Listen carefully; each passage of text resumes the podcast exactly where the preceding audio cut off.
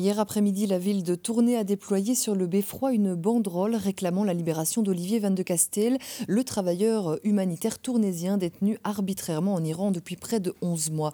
La mobilisation de la population tournaisienne a été importante et l'émotion palpable, c'est l'objet de l'édito de la semaine.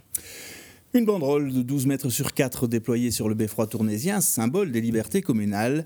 Le message réclamant la libération d'Olivier Van de Castel ne peut être plus clair. Un message porté par la famille et les proches, mais aussi par de nombreux citoyens qui avaient décidé d'être présents ce jeudi ou qui, depuis des semaines déjà, signent la pétition en faveur du travailleur humanitaire tournésien.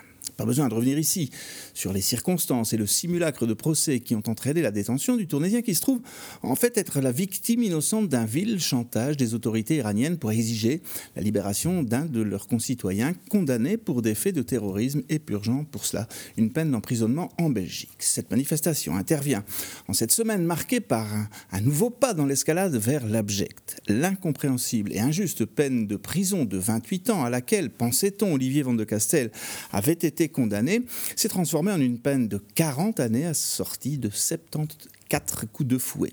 En procédant de la sorte, le régime iranien, déjà coupable d'actes de torture au travers des conditions de détention infligées à Olivier Van de Castel, se rendra, s'il met en application sa sentence, coupable de véritables actes de barbarie. Cette situation est d'autant plus injuste quand on connaît la personnalité d'Olivier Van de Castel. Jeudi, lors du déploiement de la banderole Virginie, sa sœur a parlé simplement de son frère. Elle a rappelé son enfance tournésienne, sa personnalité chaleureuse, son engagement pour les causes humanitaires. Sans pathos, mais avec une, réelle et profonde émotion, elle a dressé le portrait d'un homme fondamentalement bon et soucieux des autres, de l'ami que l'on rêverait d'avoir, d'un humaniste porteur de valeurs allant à l'exact encontre du comportement de ses bourreaux.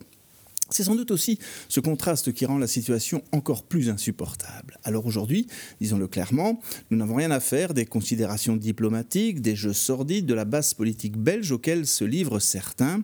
Aujourd'hui, seul compte l'urgence, la libération d'Olivier Van de Castel, dont, dont la vie est clairement en danger. Son sort est bien sûr entre les mains du régime iranien, mais dépend aussi en partie de l'attitude que prendront nos responsables politiques et judiciaires.